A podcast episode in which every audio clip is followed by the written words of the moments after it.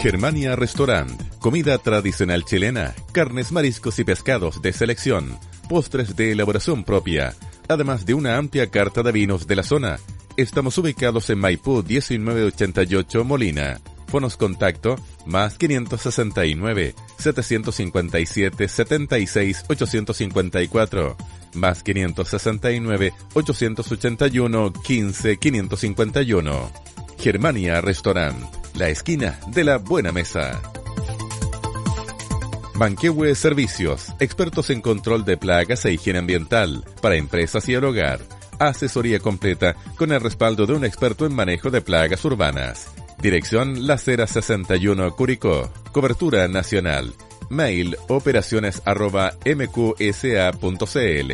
Teléfono más 56 994 93 441. Alta odontología del doctor Mario Moya. Implantes y rehabilitación. Carmen 764. Atención con hora programada. Fono 75 232 81 75 o fono WhatsApp más 56 9 843 67 021. Amaco, Servicios Ambientales. Una empresa con 37 años de experiencia en el mercado de los servicios ambientales, con presencia en las regiones de O'Higgins, Maule, Ñuble y Biobío ofrecemos un amplio stock de portátiles para arriendo, servicios de limpiafosas, transporte de riles, rices, entre otros. La experiencia en el rubro y el constante espíritu de innovación en la gestión nos permiten ofrecer un servicio rápido, eficiente y de calidad. Casa Matriz Arturo Prat número 55 Curicó. Fono 75 2 311 750. Mail ventascuricó arroba amaco.cl Sucursales Rancagua, San Fernando, Talca, Linares, Chillán, Concepción, Los Ángeles. Atención de lunes a viernes de 8.30 a 13 y de 14 a 18.30 horas. NG Fotografía, retratos artísticos, fotografía corporativa y fotografía de producto. Consultas al WhatsApp más 569 319 40 798. Instagram arroba marcelogutierrez.fotografía.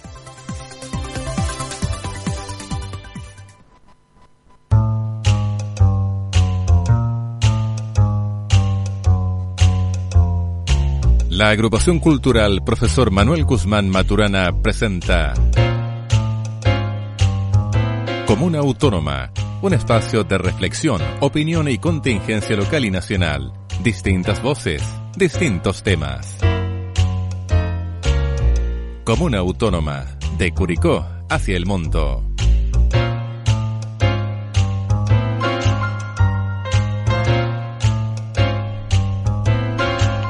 Buenos días a quienes nos están escuchando por ahí en un para nosotros nuevo año de comuna autónoma. No nos escuchaban, no, les hablábamos desde creo diciembre del año 2021.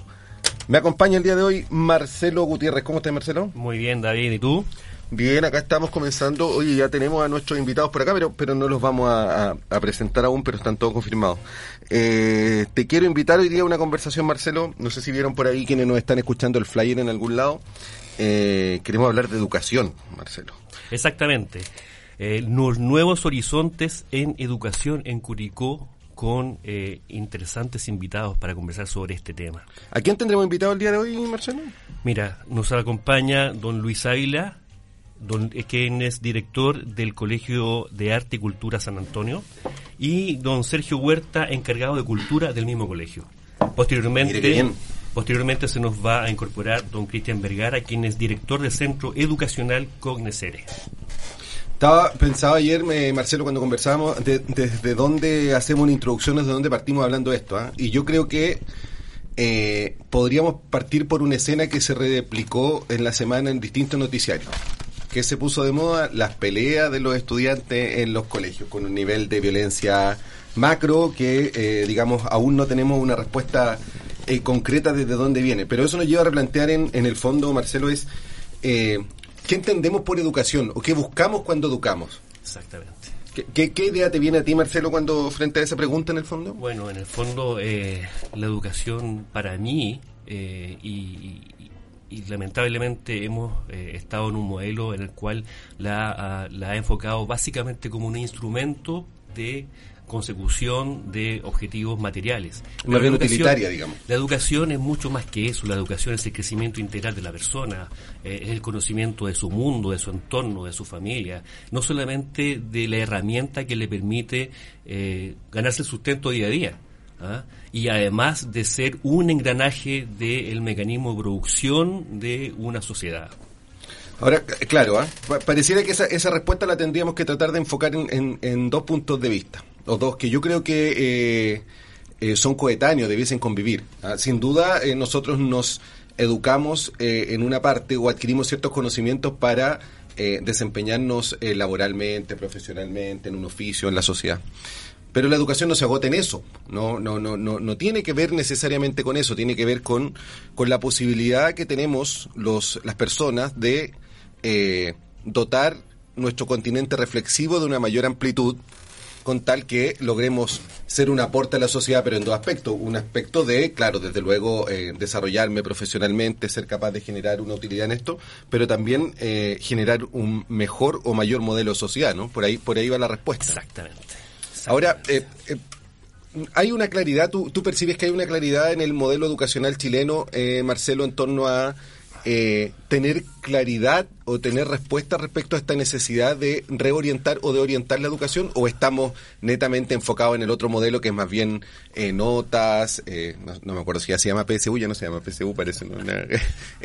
PTU, eh, éxito en ese sentido y, y la otra educación, digamos, la emocional, la artística, la cultural es como el, es como el vecino pobre, digamos, que, que no potenciamos mucho. ¿Tú crees que eso se tiene claridad, Marcelo? Yo pienso de que de manera muy incipiente se está adquiriendo algo de conciencia respecto a eso en la medida de que van apareciendo nuevos protagonistas en el escenario. ¿ah? Pero para mí eh, es bastante promisorio de que al menos se está generando un espacio de reflexión en torno al tema educacional. David, eh, pensemos por ejemplo de que el día de hoy tenemos un presidente de la República y al menos tres tres ministros de su gabinete que formaron parte de una revolución estudiantil que conseguía objetivos muy claros en torno a la educación. De modo que yo estoy eh, expectante, por supuesto, y optimista de que eh, aquí se pueden sentar bases de reflexión que pueden eh, cambiar un modelo exitista, instrumentalista y hacerlo de una forma mucho más integral. Mm. Oye, eh, invitemos a nuestros eh, compañeros que están el día de hoy, pues ya eh, los habíamos presentado estando ellos presentes, pero está con nosotros Luis Ávila, director del colegio se sigue llamando Colegio Escuela San Antonio, ¿no? Escuela San Antonio. San Antonio. Colegio, de Arte y Cultura San Antonio. San Antonio. Y al lado de él está don Sergio Huerta, estoy diciendo al lado porque tenemos una cámara enfrente, entonces ahí nos están mirando igual por las redes sociales. Don Sergio Huerta, que voy a hacer, eh, vamos a presentarlo en dos sentidos. Es el encargado de cultura del colegio, ¿no, Sergio? Sí, así es. Y por otro lado está de cumpleaños el día de hoy, así que ya le hicimos extensivos los abrazos cumpleañero a Sergio. Felicidades. Pero también esperamos que tenga un gran día eh, y le agradecemos desde ya porque no sé si estamos en el pre o en el post de la celebración, pero está un sábado en la mañana acá en la radio el día del cumpleaños. no se detiene, no se detiene. Eh, así que feliz cumpleaños, Sergio, que lo disfrute y que sea un gran día ahí junto a su familia y seres queridos. Muchas gracias, David Gres. El mismo. Marcelo Gutiérrez. Eh, para mí es un placer poder estar en esta radio que lleva tantos años, ¿no? En Curicó, llevando también el arte, la cultura y temas importantes para la comunidad un, honor también estar al lado de Luis, a quien conozco de hace años ya del colegio, y que esté dirigiendo también este proyecto tan importante educativo para nuestra comuna como lo es eh, el Colegio de Arte y Cultura San Antonio, el más antiguo de Curicó. Ya les contaremos un poquito de la historia de nuestro colegio. Así es que feliz por este día de cumpleaños donde cumplo 48, 48 años, Ya eh, con, una reflexión sobre las experiencias, ¿no? Eh, y por supuesto lo que ha sido eh, la experiencia en torno al arte y la cultura en, la comuna. Así que feliz de estar con ustedes y compartir hoy día esta rica conversación. Muchas gracias a ambos. Luis, eh, partamos con una, una, pregunta muy desde arriba. ¿Por qué llegaste a la educación? ¿Por qué llegaste al mundo de la educación? Tú eres profesor. Antes que todo, bueno, David, Marcelo, agradecerles la invitación a, este programa. Eh, lo había escuchado algunas veces. Bueno. no, no, a veces el, el día sábado cuesta un poco eh, la radio, pero yo soy más de radio el- de, de lunes a, a viernes. Ya, pero eh, lo había escuchado así más de alguna vez, me había quedado detenido ahí escuchando los temas de conversación que siempre son importantes. Bueno, eh, la pregunta que tú me haces, ¿cómo llego a la educación? La verdad, eh, si me lo preguntas, eh, cuando salí de la enseñanza media, mi objetivo nunca fue ser profesor. Yo lle- llegué a la universidad y el primer día de clase, la primera clase, la profesora nos empieza a hablar. Tu nombre, qué haces, qué te gusta, qué quieres hacer. Bueno, yo quiero ser músico. Y siguen, varios dijeron lo mismo. Cuando terminaron de hablar, nos dice, bueno, les cuento chicos que les tengo una buena y una mala noticia. ¿Qué quieren, la mala o la buena? La mala. La mala. Ustedes aquí no vienen a ser músicos. Vienen a aprender, a enseñar la educación musical. Y así como nunca ha sido una, la carrera de, de- de pedagogía en música, nunca ha sido una, una, una carrera muy masiva. Eh, me acuerdo que de, de esa generación partimos 28 y terminamos 12. Y los otros fueron cayendo en el camino por diversos motivos. Algunos fueron cambiándose de carrera porque se dieron cuenta que, su tema no era la pedagogía. Yo con el tiempo fui aprendiendo y, y le encontré sentido a lo que estaba haciendo y, y también entendí que, que yo podía enseñar y que me gustaba lo que estaba haciendo. Y eso uno lo, lo termina vivenciando, digamos, cuando ya empieza formalmente a hacer las clases. Aunque yo tuve la suerte, digo, porque yo entré con 17 años a la universidad, yo a los 18 años ya partí en la universidad, eh, nos daban posibilidad de trabajo y partí el segundo año ya haciendo algunos reemplazos. Con 18 años ya estaba haciendo clases eh, con cursos pequeños y creo que eso fue una, una muy buena experiencia y me ayudó a- mucho a, a desarrollarme como, como docente. Y eso es lo que te puedo contar a grande Sí, claro. Eh, si yo te pregunto, Luis, en el fondo, eh, cuando tú me dices yo me, me fui por la línea de la pedagogía en educación musical, digamos, eh, ¿qué te lleva a no eh, irte a los saberes tradicionales, digamos así, el, profesor que enseña a leer, el profesor que enseña matemáticas? ¿Por, por qué, en qué, cómo llegamos a esta amplitud de saberes? ¿Crees que tienes que la- el arte, la cultura, tiene que estar dentro de los programas educativos potenciados de igual o de la misma manera que las- los otros saberes, digamos? Por supuesto, es algo totalmente transversal eh, en todos los aspectos. Desde de todos los parámetros que tú lo quieras ver la educación, estábamos ligados en la formación valórica, eh, el desarrollo de habilidades, está todo tan ligado y algo, cuando llegué ahora conversábamos con Don Boris eh, de, la educación antigua y él me contaba cuando él hacía clase y yo recordaba también cómo, cómo lo, lo conocí en esos años y, y cómo ha ido cambiando la educación. Pero hay que, nunca hay que perder de vista que uno, una de las cosas más importantes de la educación para que funcione es el nexo entre el establecimiento y la familia. Eso es lo más importante. O sea, cuando hablamos, hablamos de comunidad educativa y nos involucramos todos. Si hay una de las partes que no está involucrada, esto no funciona. Y con el tiempo se ha ido perdiendo eso. Y el llamado a atención actualmente, ustedes hablaban de, de todo esto que ha sucedido esta última semana, estas peleas y todas estas cosas. El llamado a atención no es para los establecimientos vocacionales. No es tampoco dirigido a los estudiantes. Es a la familia. Falta ese apoyo, falta ese compromiso. Se ha ido perdiendo con el tiempo. Entonces, ah, siempre voy a recordar una frase que encontré hace muchos años. Y decía, eh, la escuela, eh, o sea, la, centraba de esta forma. Decía, eh, la escuela refuerza la educación. ¿Por qué? Porque la educación viene desde la casa y nosotros la reforzamos. nosotros los apoyamos, generamos procesos de enseñanza y aprendizaje. Pero si yo estoy promulgando, promoviendo un valor en mi establecimiento y en la casa ese valor no existe, o sea, se transforma en un antivalor, no tiene sentido. Y eso provoca también eh, esa problemática en el estudiante de decir, bueno, ¿para dónde voy?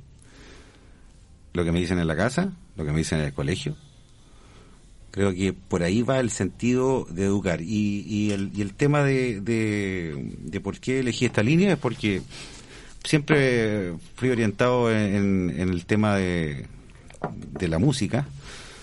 Y pese a que, bueno, nosotros estudiamos algunos años juntos con Sergio, pese a que no, no, no tuvimos esa posibilidad de elegir te daban elegir entre científicos y humanistas, pero no, no lo mm. artístico. Y de hecho se sigue haciendo. Ya, eh, Colegio San Antonio pertenece a, son, creo que son 37 colegios en Chile que... Solo 37. 37, con esta línea artística. Y el colegio tiene eh, planes y programas propios que fueron... Eh, fueron... Eh, el término sería... Diseñado. No, no, no, no, si el diseño no, no, no, no, me, me, refiero a, que fueron aprobados. Fueron ah. aprobados el 2018. ¿ya? Y este, este proyecto educativo parte el 2012.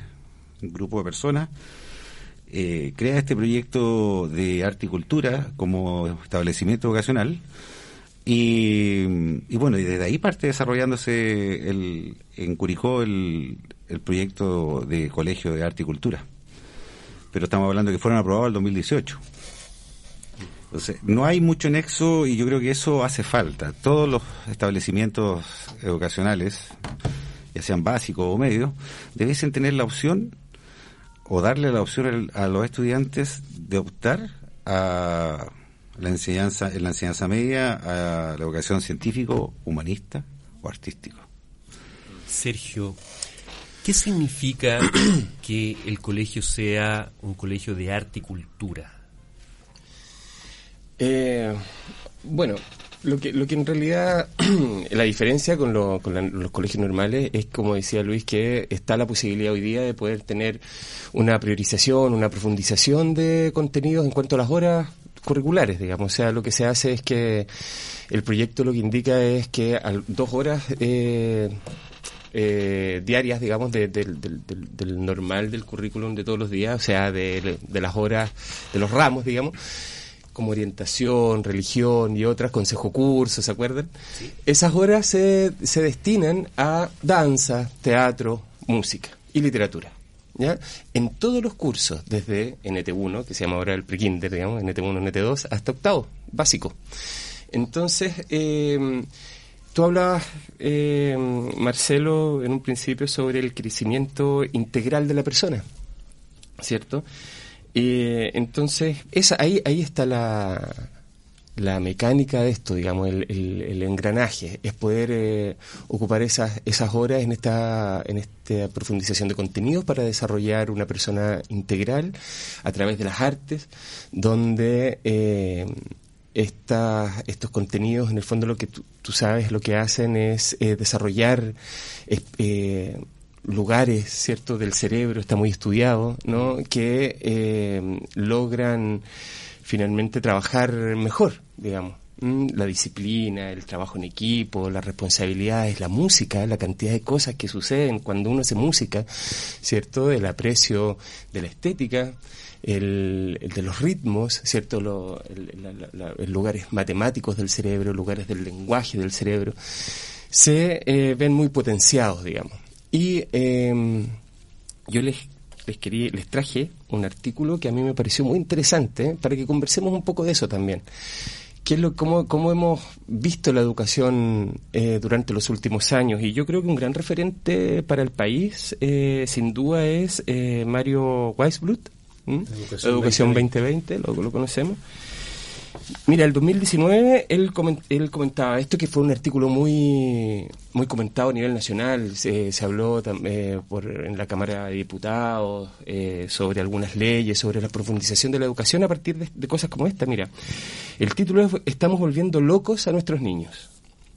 La burocracia del Mineduc se ha dedicado por décadas a crear un sistema infernal, dice en el cual, mientras más horas de clase y materia se pasen, creen, absurdamente, los niños aprenderán más.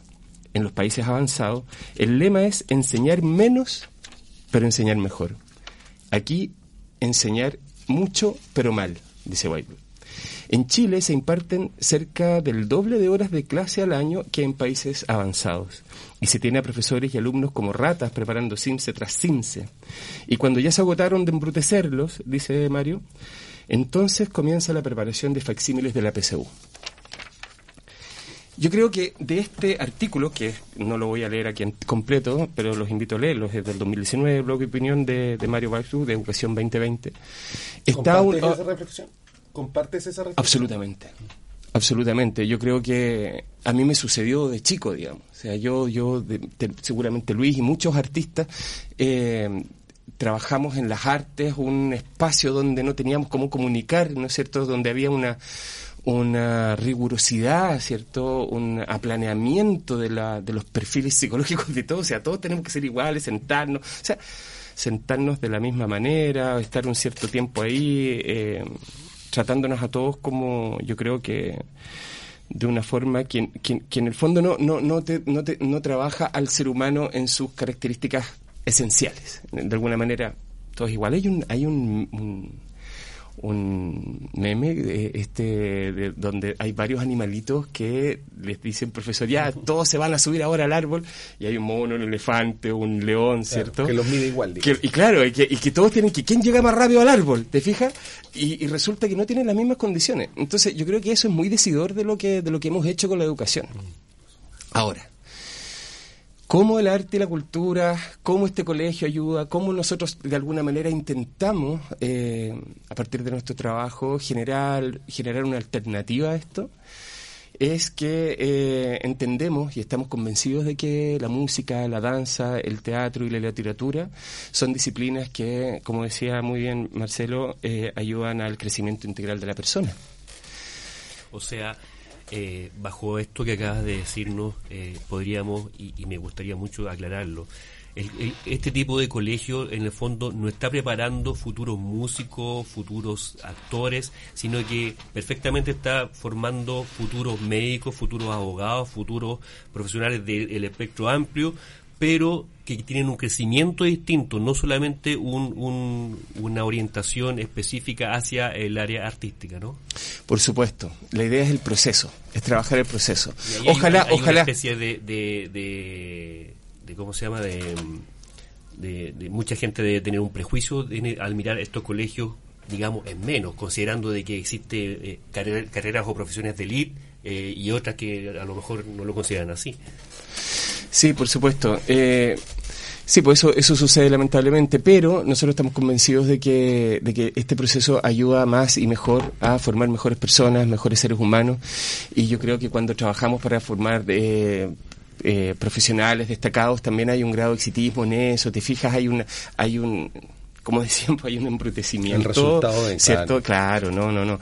Nosotros estamos convencidos de que, de que de esta manera se genera solidaridad, se genera trabajo en equipo, se genera respeto hacia el otro.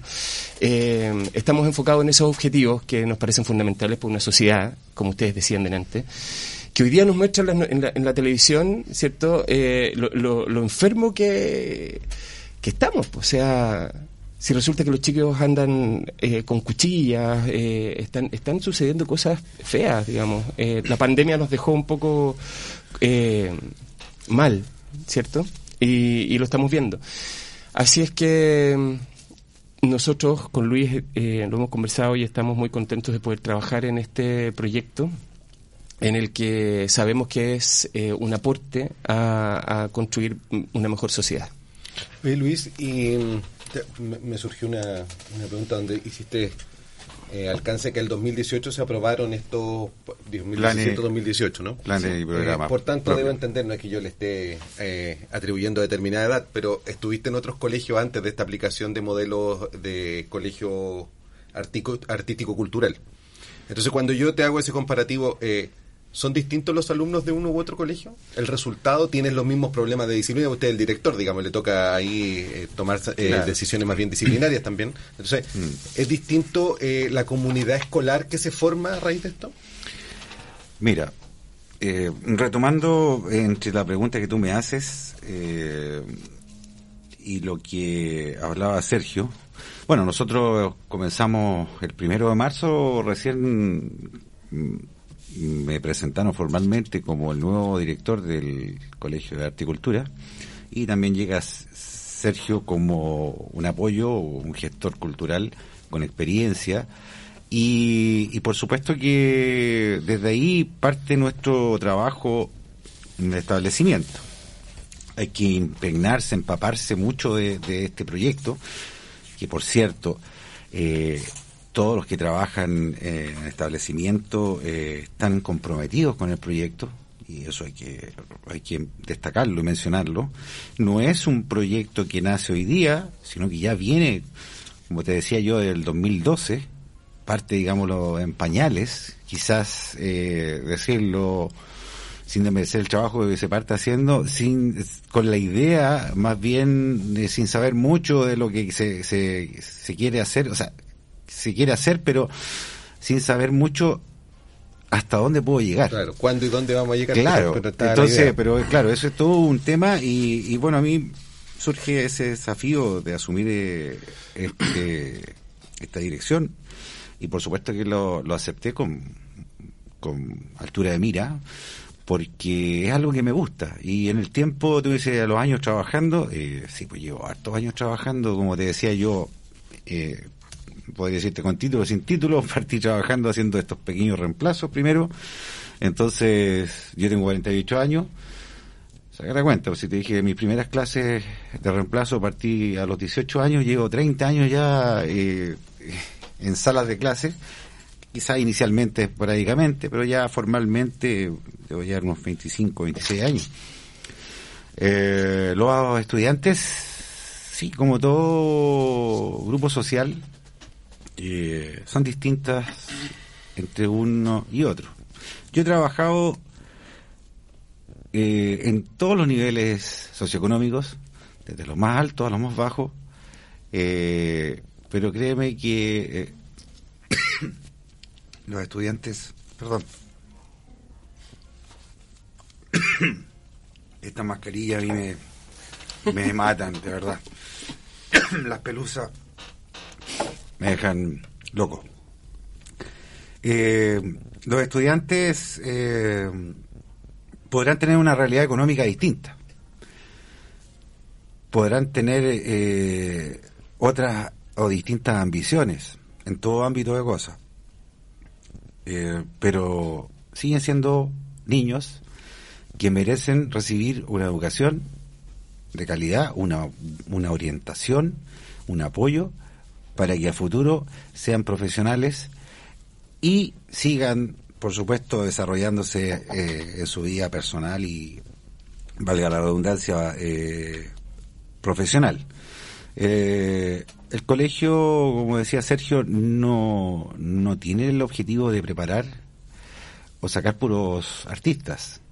Más bien, la educación va en el sentido de utilizar el arte como un medio, ¿ya? el desarrollo de habilidades, eh, habilidades motoras, habilidades cognitivas, habilidades sensoriales.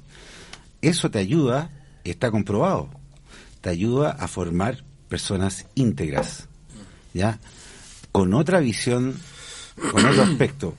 ¿Y quién no lo dice? A lo el día de mañana eh, sí pueden salir puros artistas y que van a seguir cultivando en el tiempo, eh, profesionalmente o quizás como un hobby, pero van a tener esa noción de lo que es realmente el arte y la cultura, ¿ya?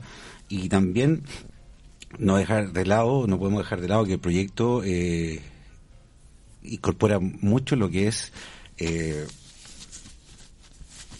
la inclusión, ¿ya? Es un colegio inclusivo, ¿ya? Y eso, bueno, tendríamos que juntarnos en No, otra de oportunidad eso- va, va a ser todo. De eso nos, nos- nos vamos a ahondar un poco en el Sí. segundo bloque a, a- a que a nosotros. Yo creo que nos llamó la atención esto de, de hablar de un estudiante que tenga un espectro más amplio, eh, un sujeto más crítico, eh, y no necesariamente caer en este lugar común que sería eh, a ese colegio va el niñito que quiere ser músico o a ese colegio va el niñito que No, quiere eh, ser bailarino, etcétera, sino como entender la cultura y las artes como parte de este continente que debiésemos tener eh, todos y no como un, método alternativo. Y ojo, lo último, agregar, que todo esto te lleva a que las artes son disciplinas. Muchas veces el, el concepto de disciplina es mal utilizado o es mal asociado. La gente piensa que porque uno dice el arte es una disciplina, no, es que los van a tener así, de esta y esta forma, casi militarmente. Y no, o sea, hay que eh, saber que el, término disciplina nos lleva a otro tipo de cosas y, y- y conjuga otros valores, ¿ya? Partiendo por lo que todos promulgamos, que es el respeto, ¿ya? Es fundamental. La disciplina, la responsabilidad. Y eso hace niños íntegros, que no solamente van a, van a aprender una disciplina eh, eh, desde el área de la música, sino que también eso lo van a llevar al área del lenguaje, de las matemáticas y en lo social. Gracias, Luis. Eh, vamos a seguir en cinco minutos más eh, con Sergio, con Luis, con Marcelo. Marcelo, usted nos tiene una invitación a una pausa musical. Exactamente, queremos el día de hoy hacer una invitación a degustar esta pieza musical en torno al concepto de educación eh, y la reflexión que ello lleva con el famoso tema Another Brick in the Wall de los Pink Floyd, famoso por haber criticado duramente un sistema obsoleto y mecanicista del concepto educativo. Eso. Ahí está el señor.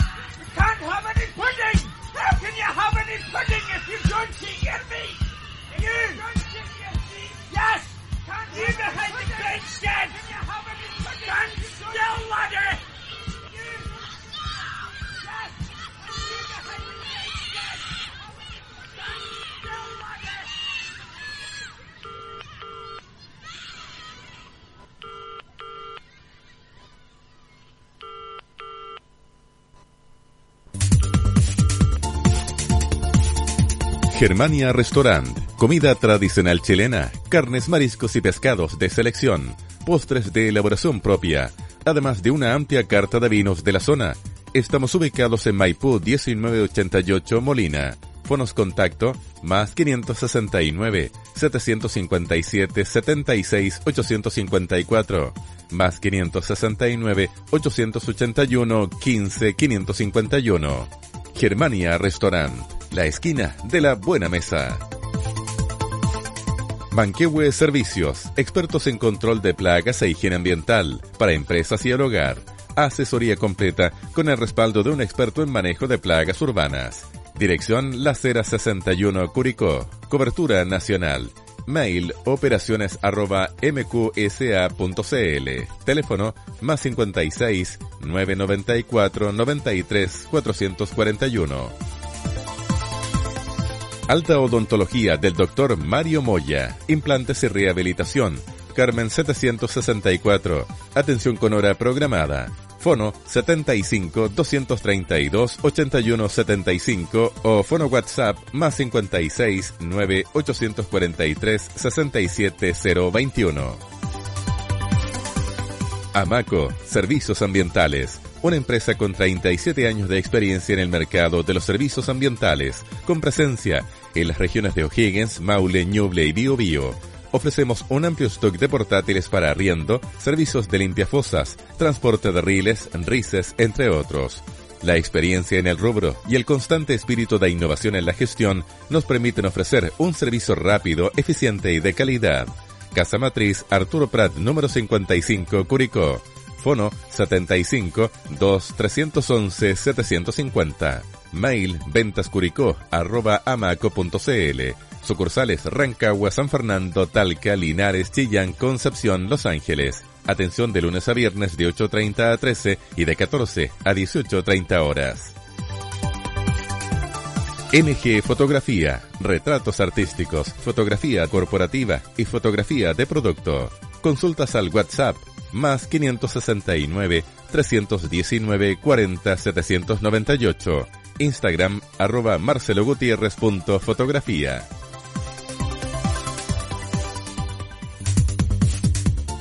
En Radio Alfa Omega 106.5 de la frecuencia modulada estamos presentando Comuna Autónoma. Eh, estamos de vuelta por acá, Marcelo, eh, de vuelta en nuestra comuna autónoma. Como te- mira, vamos a debutar con una, con una, una nueva modalidad. Tenemos un reportero en terreno que no sé si ya nos escucha. Juan Pablo, ¿estás por ahí? Estoy por ahí, estoy por ahí. ¿Dónde anda paseando don Juan Pablo Jiménez? Le saco pica, estoy en, en Lora, veo el cerro, veo el, el campo y tranquilidad absoluta. ¿Qué anda haciendo por allá? Desconectándome un poquitito, lo necesitaba. Muy bien. Juan Pablo, eh, tenemos este reporteo en terreno porque entiendo que nos tienes una invitación o una invitación que hacer a quienes nos estén escuchando acá en Comuna Autónoma. Sí, muy breve. Primero que todo, saludar a mi amigo de locura, Sergio, que está de cumpleaños. Ya nos estuvo Ah, hablando de esa amistad cultivada hace años, ¿ah? Sí, exactamente. A mi amigo de infancia, Luis, que él sabe que lo estoy acompañando en este nuevo proyecto. Y bueno, a Marcelo y David, mis eh, hermanos queridos, eh, siempre unidos en este en esta locura de, de la radio. De la Eh, radio. muy, muy, muy breve, para no quitarles tiempo, invitarlos. eh, se está, hoy día se cierra un proyecto Fontar, que se llama Al Rescate de las Cantoras Maulinas. Se cierra en la Plaza de Sagrada Familia. Ahí van a ver alrededor de 30 cantoras maulinas eh, presentando su trabajo eh, para que lo conozca toda la comunidad. De las 15 a las 20 horas. Así que están todos. En la plaza de Sagrada Familia. Sagrada Familia, exactamente. Por aquí estoy Justamente leyendo la ficha. dirección- Dice Encuentro de Cantoras Campesinas del Maule. Exacto, Presentación, exacto. ruedas de cantoras y cantores del canto campesino, sábado 19 de marzo, desde las 15 horas a las 20 horas en la Plaza de Sagrada Familia. Supongo que esto va a estar acompañado de eh, panoramas para la familia que lleve, supongo que van a haber muestras de comida, bebestibles, Claro. etcétera.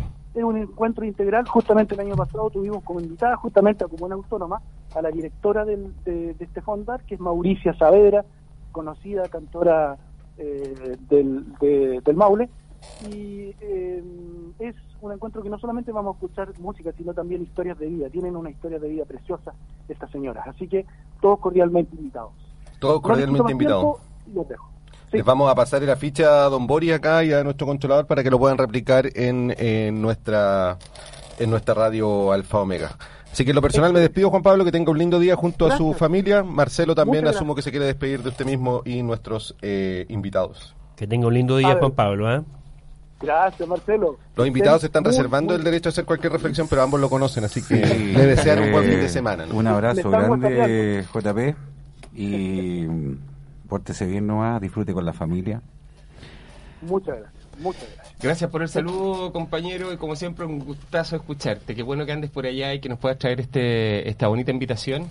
Eh, conocemos a las cantoras, han estado en Curicó, en el Teatro Provincial, a Mauricio Saber, etcétera.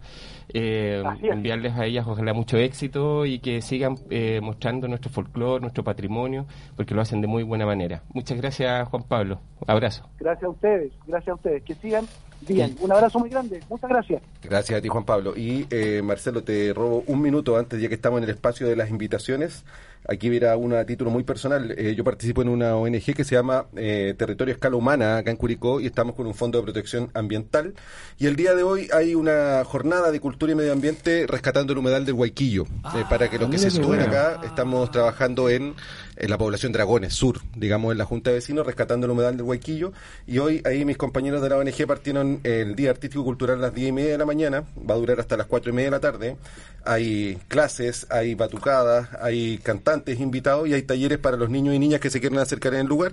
Los talleres están siendo eh, otorgados y dictados en el mismo humedal. Hay recorrido varias veces en el día por el humedal y hay que apoyar esta actividad porque ahí estamos con una especie de pugna con la municipalidad que espero no ahondar en eso pero eh, es que no es para, para que no se forme eh, una conflictiva al respecto es el mismo sitio que hoy en día está en discusión porque se están generando tomas Eh, entonces Claro. están cercando el humedal y hay varias instituciones trabajando por uno u otro interés al respecto así que desde ya los invito, hay que sacar el estigma que a veces hay en estos lugares y van a haber actividades todo el día para que las familias curicanas puedan asistir a este lugar con sus niños a esas clases. Mucho éxito en la actividad. ahí. Oye, qué linda actividad. Sí, David. bien Y- bonita. ¿Y, y cómo, cómo le decimos a la gente? ¿Cómo se llega ahí? Por ejemplo, yo no, no sé cómo, dónde está el humedal y cómo se llega a Eh, él. Dragones. está Cruzan, el- a ver, les voy a hacer un, un- un recorrido como si fuéramos en el colectivo Aguas Negras. Ya. Eh, A ver, todo el mundo en Curicó conoce cómo va a la Feria de las Pulgas.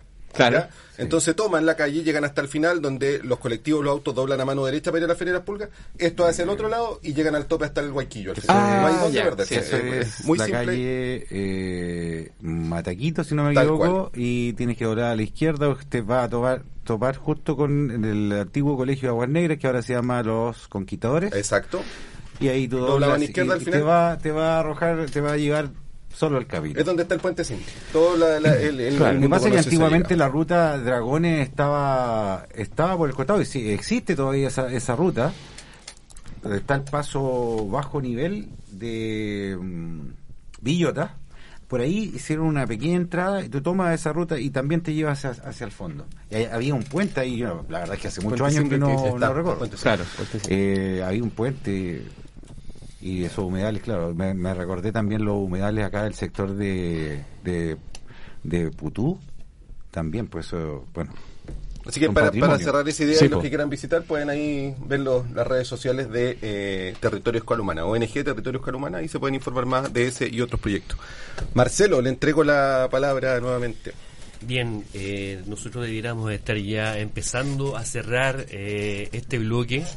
Eh, agradecer eh, tremendamente a nuestros invitados, eh, una conversación muy interesante donde se han aclarado temas importantísimos con respecto a las perspectivas que tienen estos proyectos educativos, eh, tratar de, y, en, un gran intento de levantar eh, paradigmas existentes con respecto a, a- a lo que es eh, educaciones eh, y el modo integral de cómo el ser humano debe eh, crecer en, en- esta vida, ¿no?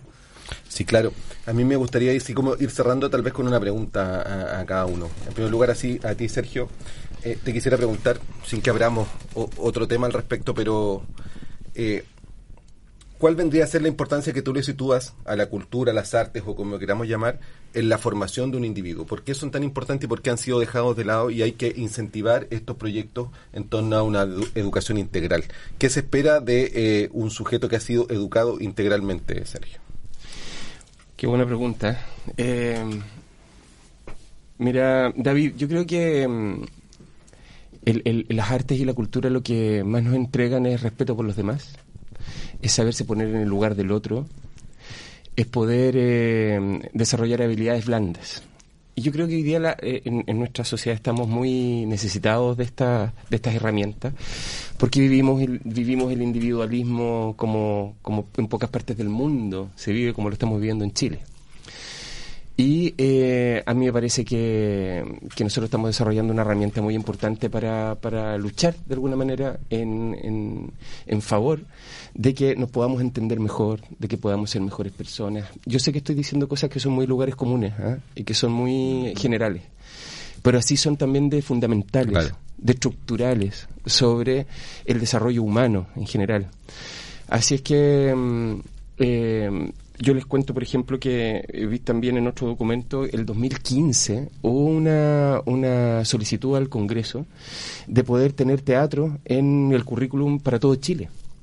Esta fue una, una, un- una petición de la Fundación Teatro Mil, de la Carmen Romero, que buscaba que, que se hiciera esto a nivel nacional con todos los argumentos que hemos estado conversando hoy día en la mesa. ¿Ya? De por qué lo que tú me dices, por qué el arte es tan importante. Bueno, eh, generalmente no conversamos mucho de esto, pero ha sido tan relevante que estuvo a punto de ser eh, parte del currículum nacional. No se pudo porque no hay profesores, digamos, a- para, para poder eh, hacerlo a nivel nacional. Pero todos los expertos lo entienden. Se entiende que el desarrollo integral de la persona a través de las artes es una necesidad, así como son las matemáticas, así como son las ciencias naturales, así como son los demás ramos, digamos. Eh, yo lo he visto, he visto y he conocido mu- muchos artistas y, veo en ellos cómo pueden desarrollar todos los días la felicidad consigo mismos, cómo pueden eh, compartir eh, lo que yo les decía antes, el respeto por los demás y, y muchas otras habilidades. Yo creo que son muy necesarias. Es eso, es eso en líneas generales, no eh, detallar más para qué. Yo lo que lo que quiero comentar también que tengo un gran sueño de alguna manera. Es que siento que hay, hay, hay un proyecto que nace en Recoleta ¿no? de las escuelas abiertas. Y me encantaría que pudiésemos eh, ir abriendo las escuelas también acá para que sean de alguna manera cen- estos centros, esta tru- infraestructura, se pudiese ocupar en las tardes, ¿cierto? Donde la comunidad también pueda hacer eh, uso de estas herramientas. Yo creo que la educación, claro, por supuesto, empieza con los niños, pero no, no tiene por qué terminar ahí. Creo que si nosotros hacemos una comunidad eh, eh, eh, alrededor de la cultura y las artes, creo que todavía podría ser mucho mejor. Y en eso tenemos grandes ejemplos, como les contaba recién en Recoleta, de las escuelas abiertas, que me parece que es una iniciativa que deberíamos tomar un poco en cuenta.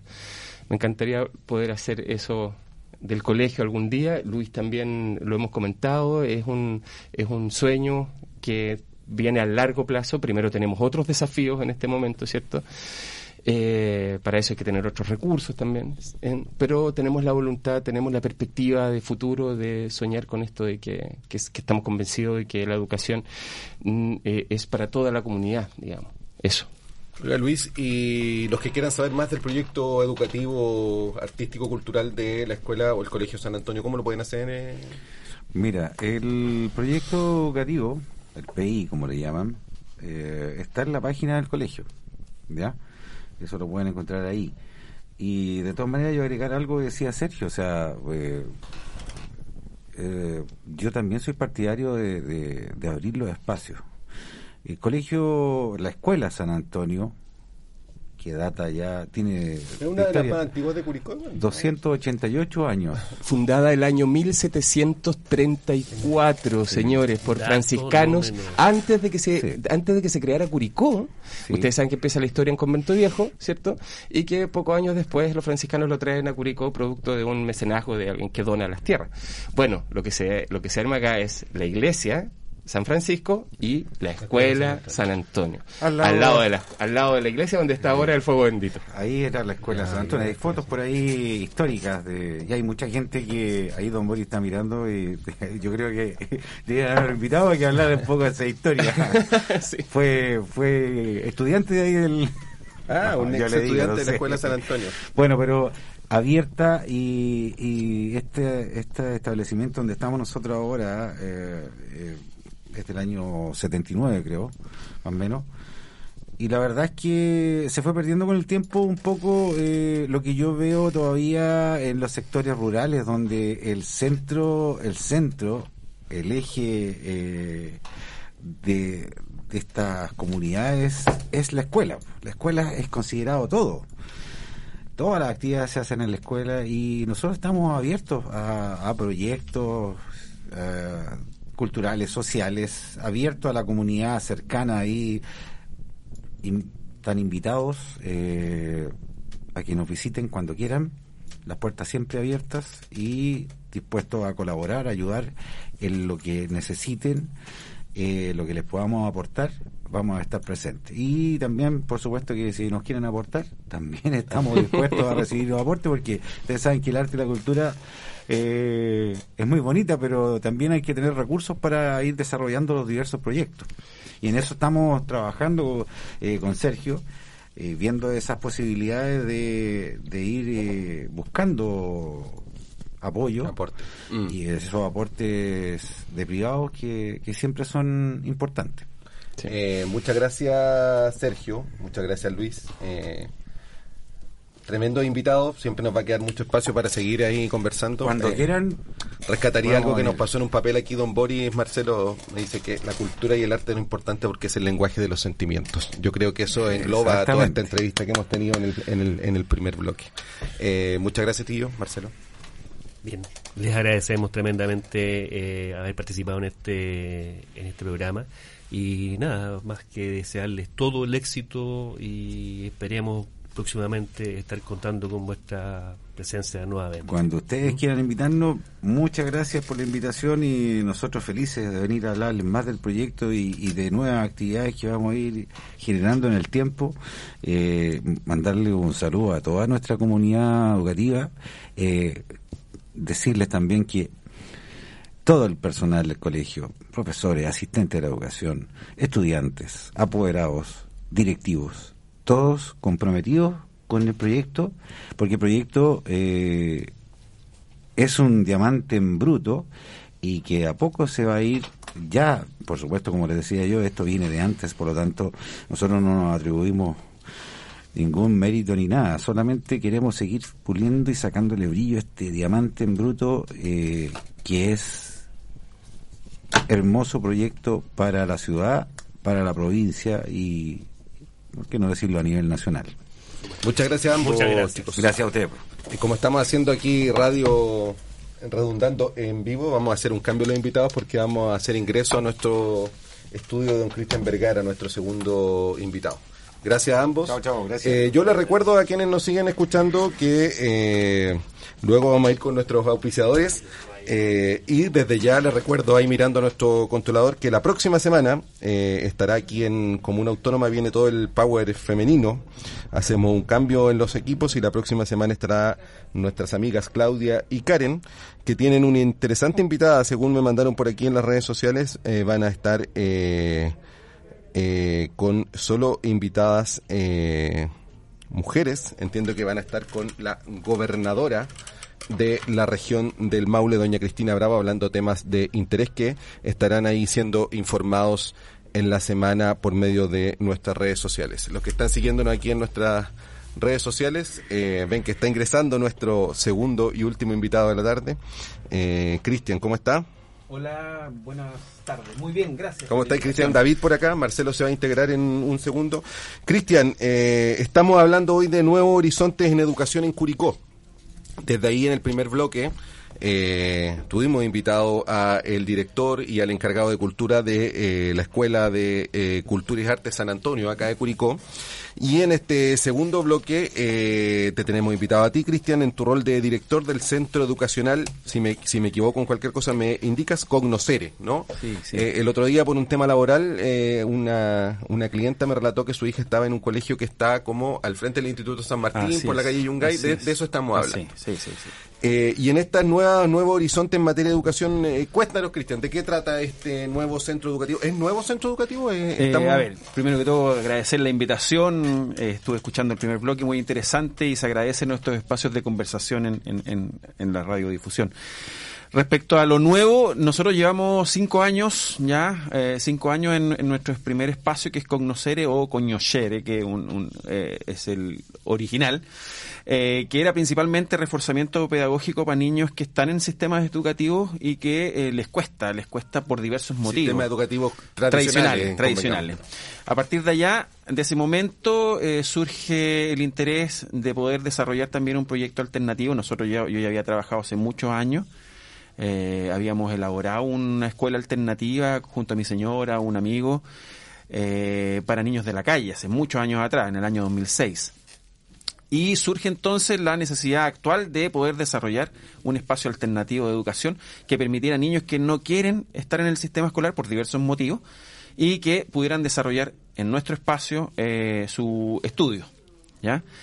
Así ha ido creciendo y a partir de este año 2022 abrimos la casa al lado, la casa verde que ahora está bien colorida, estamos poniéndole harto color a ese lugar, eh, se abre ya la Escuela Viva del Valle, una, no es una metodología la Escuela Viva, sino que es una forma, es una filosofía de dar la educación, ¿ya? Desde la educación alternativa, completamente alternativa. Nosotros no somos colegio y no queremos ser colegio, ¿ya? Ese es nuestro, nuestro punto de partida. Y nuestro gran lema es estudiamos como en casa, que los niños se sientan en un espacio educativo completamente distinto. Eso en términos generales, en la historia de los cinco años.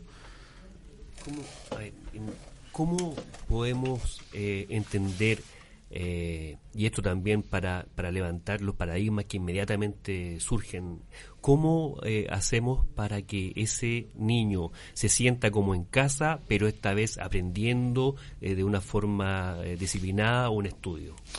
O a Bueno. lo mejor no es disciplinada. Dime. tú. Claro. Eh, bueno, nosotros, eh, nuestro gran lema es estudiamos como en casa, porque tenemos, a ver, primero hay que entender que los niños que llegan, o los niños, las niñas, los jóvenes que llegan a nuestro espacio, llegan, eh, son tres grandes perfiles. Hay familias que optan, ellos como familia, de que sus hijos no vayan a sistemas tradicionales, por, no vamos a entrar en detalle. Es, es una- es un perfil. Un segundo perfil son niños, y la mayoría, y esto es lamentable, que son niños que han sido violentados en los espacios educativos. Estamos hablando de niños que hablamos de bullying, hoy día el concepto bullying, ¿cierto? Desde los padres, pero también hay mucho desde el profesorado, desde los cuerpos directivos, de no tratar sus temas, de no resolverlos, de no cumplir protocolos. Ahí podemos meternos en la bata de los caballos, pero es así, es el segundo perfil que nosotros tenemos. Y hay un tercer perfil de niños que van a nuestros espacios, pero que son niños que les cuesta aprender en un grupo tan grande, 30, 35, a veces 40.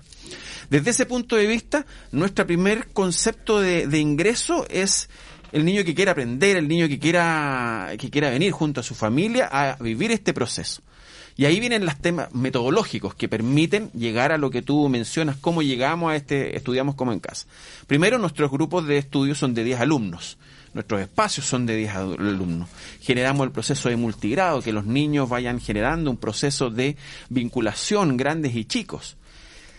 Hay un elemento muy importante que es el círculo. Nosotros todo, y en, en casi todas las me- metodologías alternativas, la importancia del círculo, de reunirnos en círculo, de mirarnos como hoy día estamos nosotros, de educarnos de esta manera, conversando, dialogando, donde el profesor, desde la lógica tradicional verticalista, parado, dando una cátedra, una clase, y con esto no hago juicio, sino que es una metodología, un se genera, se genera un proceso de eh, mediar la información y el complemento de ideas, partir desde lo que el niño conoce para construir lo que podríamos tener como un elemento favorecedor en la vida. Porque también el sistema educativo, si nosotros analizamos en términos generales, da un esquema que se ha ido construyendo y nosotros la idea también vamos co-construyendo con nuestros niños. Eso es lo más importante, vamos co-construyendo. Entonces, desde ese punto de vista, empiezas a llegar a un espacio mucho más pequeño en términos de, de, de- niños. Hay un tema relacional, de mirarnos las caras en todo momento, de reconocernos que todos venimos desde una perspectiva, desde una situación que nos llevó ahí. No hablamos de eso, pero sabemos todos que algo nos pasó y que estamos en este espacio. Y hay otros elementos como el patio, el huerto, el tomar café, los niños tienen que ellos, ellos se sirven, ellos preparan la mesa para el resto. Hoy día, por ejemplo, en nuestra mesa, a ti te toca preparar la mesa, a mí me toca lavar lo que nosotros consumimos, mañana le toca al otro. Vamos compartiendo entonces las experiencias, tenemos que limpiar nuestro espacio, tenemos que generar eh, actividades con los más pequeños, tenemos asambleas. Y siempre en círculo. Lo- los grandes eventos de la sociedad, o muchos eventos, son... Nosotros almorzamos, en familia almorzamos en un círculo y nos vemos. En las arengas deportivas son en un círculo. Hay algunas ceremonias indígenas que son en círculo. Eh, punto de partida, punto de... Alfa Omega, parte en un lado, termina en el otro y seguimos, y es continuo. Entonces, eso es importante, la poder generar esta vinculación con el otro, mirándonos, y desde allí construir una educación distinta. Oye, Cristian, eh, me, me llamó la atención un- un- una afirmación que hiciste en tu presentación, que, que tiene que ver con estos métodos alternativos de educación y dijiste cam- cambian la filosofía de ver la educación o, Sí, o tienen otro sí, punto de vista. sí. ¿Cuál es el, el- el- el principal cambio en esa, en esa filosofía, en entender la educación de una manera u otra que diferencian los mecanismos tradicionales de educación y eh, digamos? A ver, Cognocereo y la Escuela Viva del Valle tiene, y, y, bueno, yo también hablo, soy eh, secretario nacional de, lo, de la Asociación Gremial de Espacios Alternativos en Chile, donde tenemos desde Magallanes, Chiloé, hasta llegar a Arica, espacios alternativos. Hay muchos tradicionales y muchos más conocidos. Están principalmente los Montessori, los Waldorf, que son mucho más conocidos que los otros, pero tenemos un ciento de especialidades de, de- desde la lógica territorial, por ejemplo, desde eh, la historia y desde otros mundos, desde otros eh, continentes. Eh, la, la, la gran lógica del cambio paradigmático tiene que ver con la relación, romper las verticalidades, sino llegar a las horizontalidades, con construir la educación, con construir la educación con los niños. Y lo más importante, yo creo que, que, nosotros lo vemos como filosofía, es que nuestro espacio, la Escuela Viva del Valle, es un espacio sanador. Repito, hay un gran porcentaje de nuestros niños que llegan dolidos con el sistema, dolidos con sus compañeros, dolidos con... No le creyeron los profesores, algunos profesores, no quiero generalizar. Hay, hay cosas que se generan, que dañan, y, y yo llego un poco dañado, y cuando hay otro dañado y tenemos un espacio protegido, con harto cariño, con harto amor, porque bien respetuoso, eh, yo creo que vamos construyendo todo. Los niños, por ejemplo, construyen sus reglas. Ellos, nosotros no ponemos, ponemos la hora de inicio y la hora de llegada. Todo lo que se genera ahí es mediado por los propios niños. Entonces son partícipes de su desarrollo. Lamentablemente, si hacemos un- una comparación en base a lo que tú me, imagino quieres llevar, tenemos un proceso que está súper estructurado, ¿cierto? Podemos tener varias alternativas pero el niño tiene que pasar por un único camino que se le da al segundo básico, o al quinto básico, o al octavo. El niño acá elige, elige los espacios. Nosotros preparamos los espacios que el niño, la- el mayor elemento que nosotros vemos es la curiosidad del niño. La curiosidad del niño es el mejor camino del aprendizaje. Es decir, si en un espacio o en varios espacios tenemos, tenemos un laboratorio y el niño va al laboratorio, hay un adulto que está en el laboratorio, si va a matemática, si va a lenguaje, si quiere hacer huerto, va generando ese proceso. Ahora, desde la lógica súper estructurada que nosotros tenemos como sociedad y quizás los que están escuchando, eh, dice, entonces, ¿cómo aprenden? ¿Cómo, cómo pasan los cursos? ¿Cierto? Eh, es el primer paradigma que hay que romper. Hay que pasar los cursos, hay que avanzar, hay que educarse. Eh, hay un sistema que el ministerio establece que son los exámenes libres. Estos exámenes libres son los que permiten evaluar contenidos básicos, ¿ya? que eh, se creen importantes para avanzar respecto a un nivel respecto a otro. Nosotros acompañamos el proceso hacia esos exámenes libres, pero desarrollamos otro tipo de habilidades que muchas veces, y no es algo que digo yo, sino lo dicen las familias, los propios niños, son más favorecedores para su vida. En la escuela viva trata de relacionar elementos de la vida cotidiana, desde ocupar los espacios cotidianos, desde ocupar la alameda, desde ir a comprar el pan, desde organizarse, como ya habíamos hecho mención, lavar la losa, eh, servir el desayuno para todos, compartir con los más chicos, etcétera, etcétera, etcétera. Es como la vida, así de diversa. Voy a quebrar un poco el, el esquema, pero Cristian también va a entender que tenemos que cumplir con nuestros auspiciadores y nuestro último bloque que va a parecer muy interesante y se nos va a hacer muy breve en el tiempo. ¿ah? Así que los voy a invitar a la segunda pausa comercial y aunque parezca un tanto irónico, la vamos a interrumpir con un tema que se llama Nunca me he sacado un 7 de 31 minutos.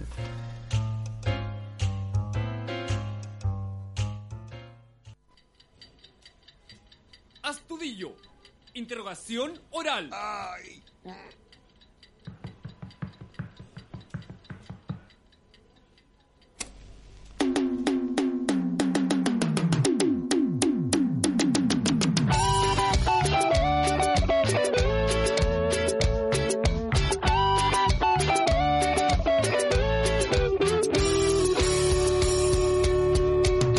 Profesores y compañeros, mis dramas les quiero contar. Tengo que venir al colegio, pero no me gusta estudiar. No entiendo nada de letras, los números me dan igual. Y si me preguntan de historia, yo les digo al diablo Vietnam. Pero hay algo que vive en mi cuerpo y que nunca podré controlar. Son mis pies que me queman por dentro y que solo me piden bailar. Me voy a sacar. ¿Por qué no ponen siete por bailar en la escuela? El psicólogo dijo dislexia. El cura semilla del mal. Los padres que soy mala junta. Y el rector solo me quiere echar. Yo no quiero ser niño problema. Solo quiero de curso pasar. Salir como sea del colegio. Y por una moneda bailar. Que mis pasos me lleven muy lejos. Hasta el centro de la capital. Que las notas las ponga la gente. Cuando vea mis piernas volar. Me voy a sacar. ¿Por qué no ponen siete por bailar en la escuela? Nunca un siete me voy a sacar. ¿Por qué no ponen siete por bailar en la escuela? Muy mal. Un uno. Germania Restaurant. Comida tradicional chilena, carnes, mariscos y pescados de selección, postres de elaboración propia, además de una amplia carta de vinos de la zona. Estamos ubicados en Maipú 1988 Molina. Fonos contacto más 569 757 76 854 más 569 881 15 551. Germania Restaurant, la esquina de la buena mesa. Manquehue Servicios, expertos en control de plagas e higiene ambiental para empresas y el hogar. Asesoría completa con el respaldo de un experto en manejo de plagas urbanas. Dirección La Cera 61 Curicó. Cobertura nacional. Mail operaciones arroba mqsa.cl. Teléfono más 56 994 93 441. Alta odontología del doctor Mario Moya. Implantes y rehabilitación. Carmen 764. Atención con hora programada. Fono 75 232 81 75 o fono WhatsApp más 56 9 843 67 021. Amaco, Servicios Ambientales. Una empresa con 37 años de experiencia en el mercado de los servicios ambientales, con presencia en las regiones de O'Higgins, Maule, Ñuble y Biobío. Ofrecemos un amplio stock de portátiles para arriendo, servicios de limpiafosas, transporte de riles, rices, entre otros. La experiencia en el rubro y el constante espíritu de innovación en la gestión nos permiten ofrecer un servicio rápido, eficiente y de calidad. Casa Matriz Arturo Prat número 55 Curicó. Fono 75 2 311 750. Mail ventascuricó arroba amaco.cl. Sucursales Rancagua, San Fernando, Talca, Linares, Chillán, Concepción, Los Ángeles. Atención de lunes a viernes de 8.30 a 13 y de 14 a 18.30 horas. NG Fotografía, retratos artísticos, fotografía corporativa y fotografía de producto. Consultas al WhatsApp más 569 319 40 798. Instagram arroba marcelogutierrez.fotografía.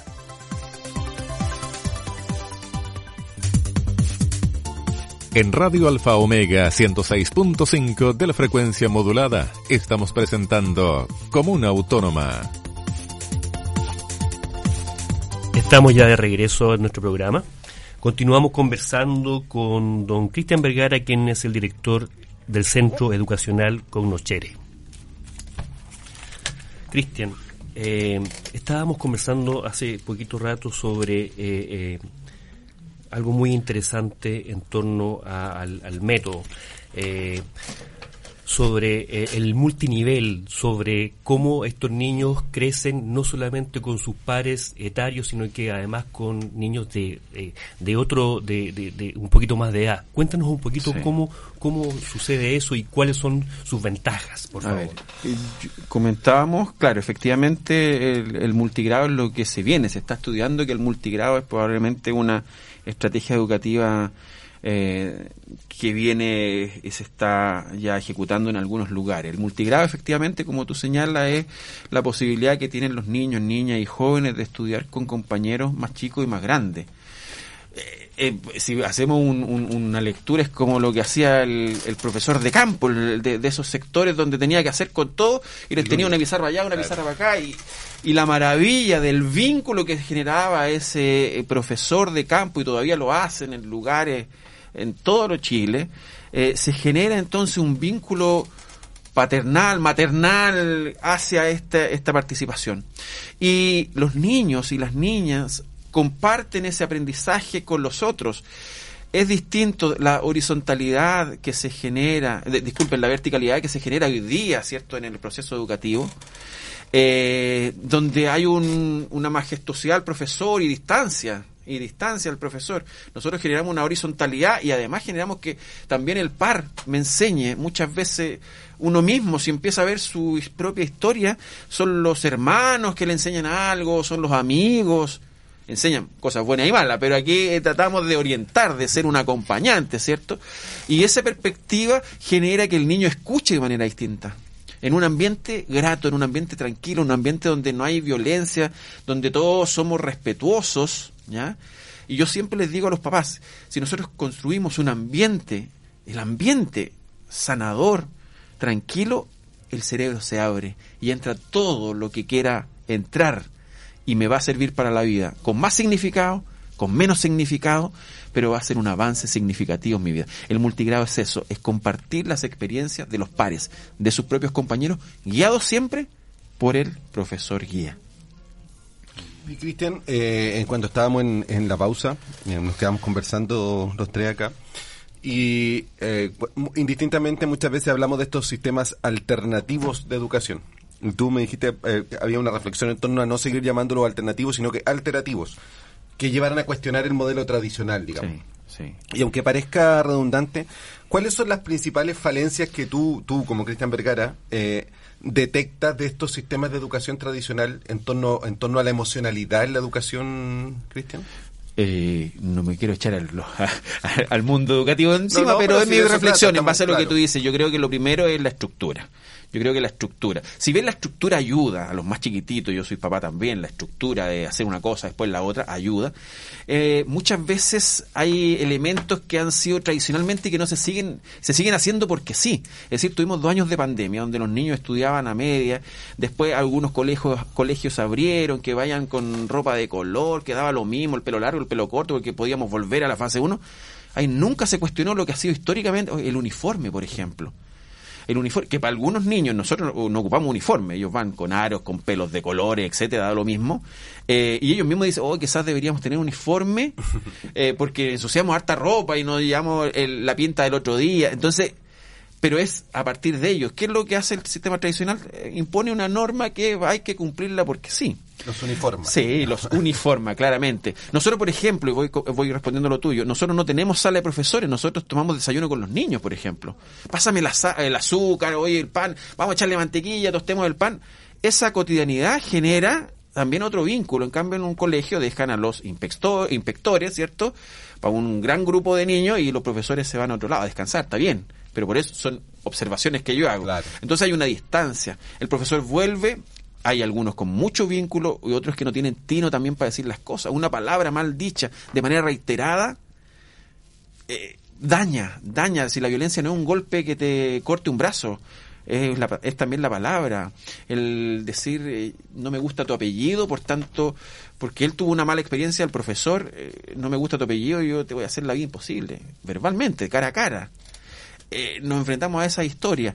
Entonces, eh, el, el- sistema tradicional tiene muchos elementos que favorecen, que comparten los niños, ¿cierto?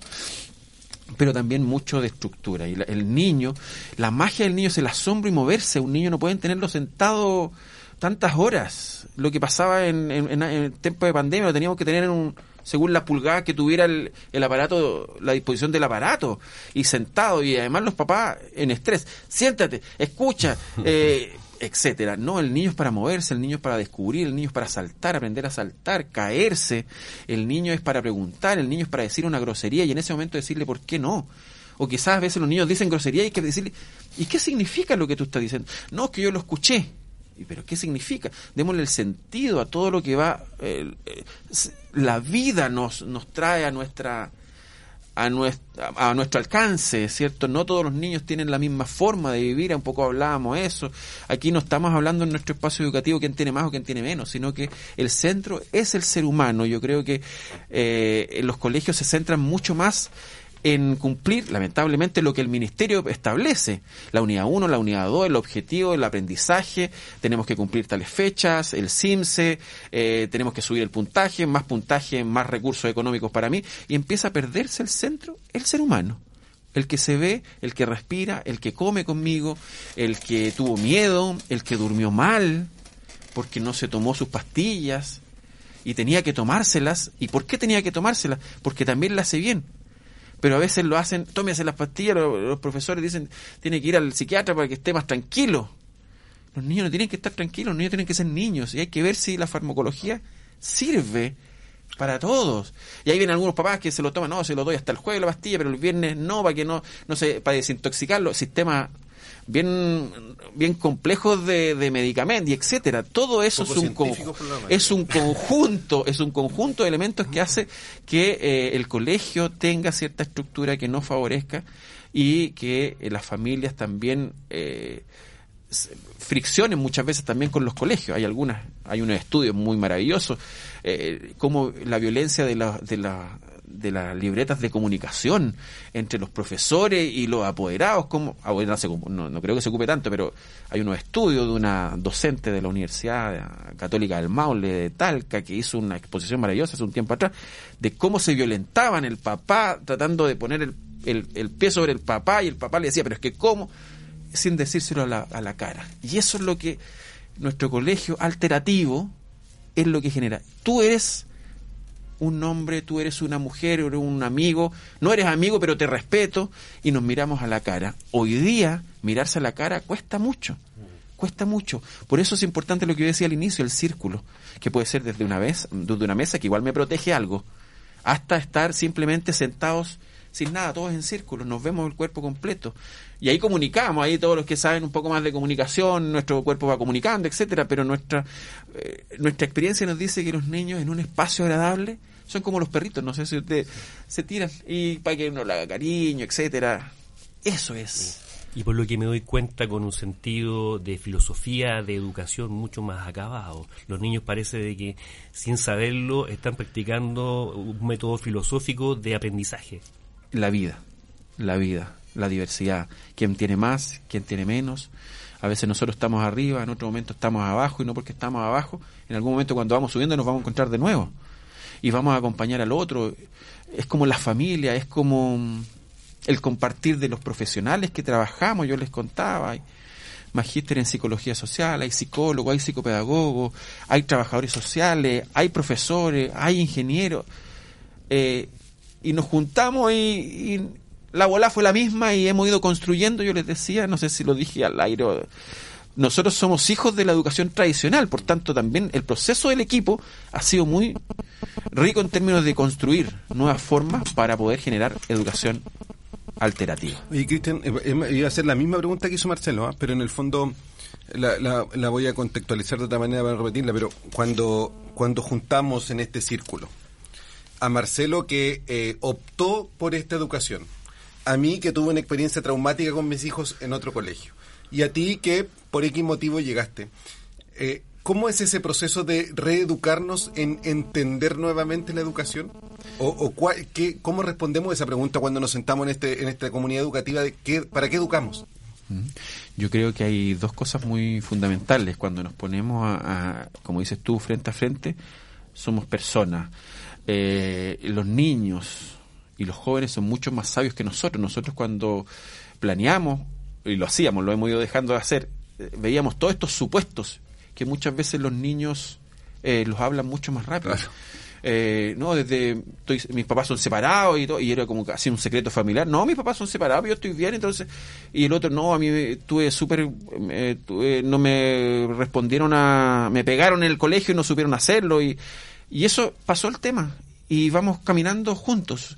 Y, y nosotros primero teníamos mucho miedo de aquello, y después eh, vimos, y repito, los jóvenes y los niños son mucho más sabios que nosotros respecto a esos elementos que los, eh, los igualan, igualan. Y a partir de eso decimos, yo quiero aprender, yo quiero estudiar, y ahí es muy importante la familia, muy importante la familia. Porque hay algunos que, oye, le pasó, como dañado, hoy se le cayó, tiene una alita quebrada, me lo sanáis. No, no esa es la idea, sino que también sean partícipes de un proceso de educación distinta. Hay que co-construir con los niños, co-construir también con las familias, porque algunos como dicen, pero ¿y aquí las notas? ¿Y cómo se hace? ¿Y los horarios? Eh, pero nosotros les explicamos, les cuesta un poco, pero al momento que ven los cambios significativos de los niños, ellos reman con nosotros en un mismo en un mismo bote. No sé si respondo Sí, sí, tu sí. pregunta, yo creo que eso es fundamental. Y la experiencia de cómo es la relación con la comunidad educativa, debo suponer yo de que en este sistema educativo es mucho más cercana, es mucho más colaborativa, los padres se encuentran más compenetrados con sus hijos en lo que es el proceso educativo. Ahí hay una... Porque es como la es, un vida. problema, es un problema como nacional sí, esto, sí, ¿no? sí, sí. Ahí hay un... Es como la vida. Hay papás más cercanos, papás más lejanos, papás que no comprenden el sistema educativo, papás que quieren... eh, vienen desde la lógica y, y el que los rodea del exitismo, ¿cierto? Hasta llegar a papás que quieren que sus hijos sean felices. Y en esa, en ese amplio margen nosotros tratamos de compartir y que ellos se escuchen también como sociedad distinta, con opiniones distintas, de orígenes distintos, pero que caminamos hacia un mismo lugar. Hoy día, desde la educación alternativa que nosotros ofrecemos en la Escuela Viva del Valle, tenemos un niño estudiando ingeniería, en, en- administración de empresas, derecho, tenemos niños en técnico, eh, eh, en técnico paramédico, porque también nosotros generamos con ellos el análisis de un proyecto futuro con ellos y sus familias. Y a las familias les decimos siempre, la universidad es un camino, es un camino. Están los centros de formación técnico, están los emprendimientos, están eh, las carreras técnicas que ellos quizás en segundo medio se quieren retirar de nuestro espacio e irse a un colegio técnico porque su vida también lo requiere. Vamos tratando de mediar muchos elementos. Ser buenos papás, ser buenos ciudadanos. Eso también es proyecto futuro, no el exitismo de mi título, sino que si nosotros enseñamos y lo hacemos en nuestro pequeño huerto a cuidar y ver las cosechas, cómo se hacen a través del tiempo, vamos a tener niños que van a cuidar la naturaleza y que vamos a hablar de hoy día lo que está la escasez hídrica y vamos a hablar, por ejemplo, de todas las plantas medicinales que tenemos en otro lado, para qué sirven, lo que las abuelitas nos daban para la guatita, para esto, nosotros los niños hacemos, ellos tienen su huerto, saben cultivarlo, lo secan, lo echan en bolsita y saben para qué se van a utilizar o se pueden utilizar y los pueden llevar también para su casa. Estamos haciendo eh, niños que también dan honor a la tradición de nuestros abuelos, de nuestra, de nuestro Chile, a las tradiciones, eh, ser buena persona y no botar basuras en la calle, de ir a un lugar y no necesariamente sentarnos y que nos sirvan, sino que poder compartir y apoyar y ayudar en las labores de la Una casa. educación mucho más respetuosa en todo sentido de la palabra, Sí, digamos. sí. Eso. Y si, si va- yendo a una cuestión práctica, eh, Cristian, eh, si alguien de lo que nos está escuchando quiere conocer este proyecto educativo, ¿cómo lo puede hacer? Tenemos dos, dos básicas. Una, nosotros estamos en el centro de la ciudad, estamos ubicados en Yungay, entre Villota y San Martín, frente al gimnasio del Marista. A la puerta del gimnasio. a la puerta del gimnasio Marita. Tenemos dos, tenemos la Casa Blanca que se va a llenar de colores próximamente, estamos diseñando la, la fachada y la Casa Verde ya que está con triángulos de colores que ha llamado harto la atención en esa, en esa cuadra. Eh, estamos en Yungay 289, Yungay 273, están pareadas las casas y por redes sociales hoy día Escuela Viva guion bajo del Valle. Escuela Viva guion bajo del Valle en Instagram y también CE guion bajo ya el Centro Educativo Cognoscere. En esas dos las redes sociales, en Facebook por Cognoscere eh, y ahí tenemos nuestros números, ahí somos bien activos. Todos los papás, por ejemplo, firman autorización para mostrar eh, fotografías de lo que estamos haciendo porque ellos se convencen, porque hay que tener autorización legal, ellos firman, ya no es que nosotros sacamos, como dicen ahí, a la mala, sino que los papás dicen, no, no, no me complica que vean a mi hijo en este sistema de educación. Es más, le, les gusta, le ponen más like, le ponen corazones, etcétera. Entonces, todo lo que allí se ve es lo que se hace, no se maquetean las fotos, no nada, es en conocer en lo que estamos en reforzamiento, niños que les cuesta y van allá y en la escuela que son familias que optan por educarlos en una escuela que no es escuela, ¿ya? Es un espacio de co-construcción educativa. Muchas gracias, Cristiana. Ya dirigirá sus palabras, Marcelo, pero pero muchas gracias. Es, un- es una conversación que, que abre y abre puertas, digamos. Podríamos ir sacando temas y subtemas. Eh, a veces nos pasa, yo creo, con muchos invitados con Marcelo, que venimos preparados con una pauta más pequeña de la que terminamos eh, haciendo, porque propio de, de- de atreverse también con estas temáticas, ¿no? Que, que nos lleva a salir un poco de lo de lo común. Así que eh, todo el éxito en lo personal indagaré en, tu- en las redes sociales y compartiré en las redes sociales la necesidad de que tenemos de ir eh, también como sociedad co-construyendo la educación, no solo con los que integramos un determinado eh, cuerpo educativo o, o- o colectivo educativo, sino también eh, replantearnos como sociedad estos temas. Amaro- amorosa, respetuosa, colaborativa. Eso es lo- son tres palabras que llenan, que, que nos hacen movernos. A los que vivimos en el mundo de la educación nos hacen pararnos de una manera distinta y que es difícil porque, repito, somos hijos de educación tradicional. Claro. Muy agradecido por este interesante espacio de conversación que hemos tenido durante la mañana. David, yo me quedo con la, la grata sensación eh, y satisfacción de haber eh, conversado y tratar de conseguir finalmente el concepto de la educación integral que, que, que habíamos conversado previamente a este espacio, ¿no?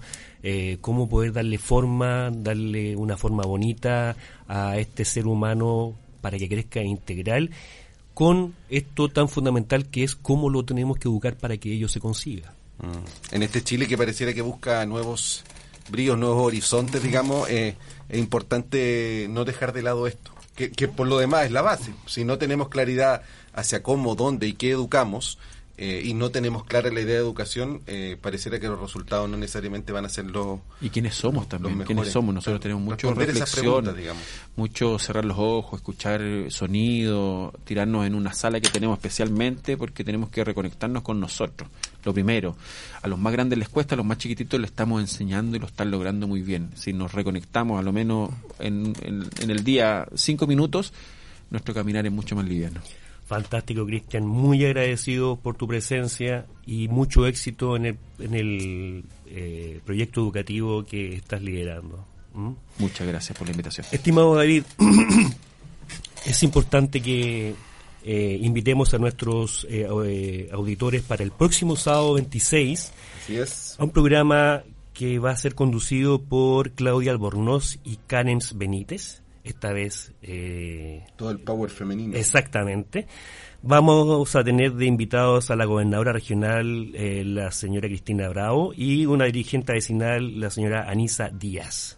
Para el Muy bien, próximo- para que lo escuchen el próximo sábado a las 11.30 horas.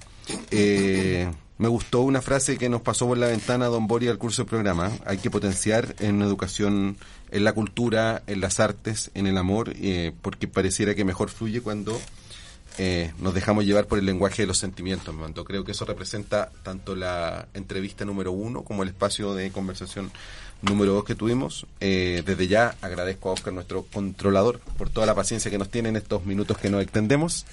Eh, nos vemos por ahí eh, eh, en este programa radial que cambia constantemente de realidades de locución. No sé cuándo nos topemos nuevamente, Marcelo. No sé si vamos a seguir. Un placer en todo caso, David. Eh, así que nos vemos y ¿Un último tema no hay? nos despedimos con un último tema musical y nuestras pausas.